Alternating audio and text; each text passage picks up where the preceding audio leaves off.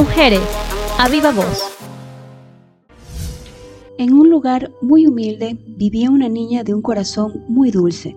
Siempre presentó inclinaciones al arte. Le gustaba dibujar y hacer bocetos en sus cuadernos. Cantaba y participaba en pequeñas obras de la iglesia que asistía con sus padres.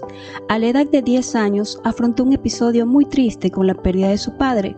Comenzó a trabajar desde los 14 años sin descuidar sus estudios para poder ayudar a su madre en gastos de la casa.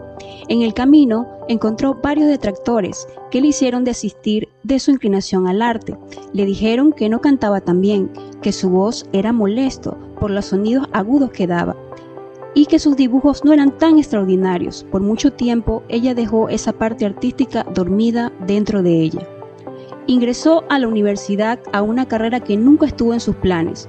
En su primera clase, el dirigente de curso y profesor comenzó a dar una charla, una charla donde expresaba que una persona de bajos recursos económicos no debería estar en esa carrera y que si alguien presentaba esta condición debería retirarse lo más pronto posible. Mientras él hablaba, ella se sintió muy triste y pensó en abandonar la carrera. Para terminar, el docente expresó, muy pocas personas podrán cruzar la carrera sin los debidos recursos económicos y apoyo. Es un camino a cuesta arriba.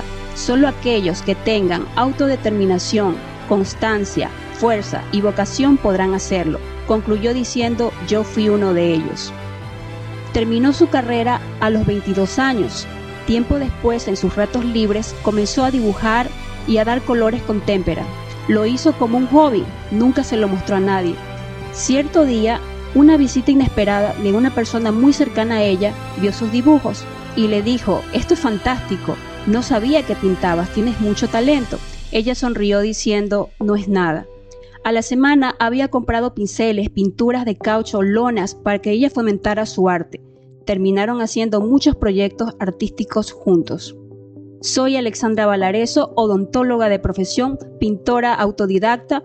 Me gusta todo tipo de actividades artísticas y por mucho tiempo dejé de pintar, de escribir, de crear y de cantar por escuchar voces negativas que hicieron que dejara de creer en mí. Somos susceptibles a la crítica o al aplauso. A veces necesitamos la aprobación de las personas y nos da temor o tristeza el rechazo o la desaprobación de los demás. Y vemos mucho esto en estos tiempos. Nunca dejes de creer en ti. Ámate, cuídate, sueña, trabaja en ti para ser mejor cada día y que las cosas negativas que ocurren en el camino solo sean escalones para impulsarte a salir adelante.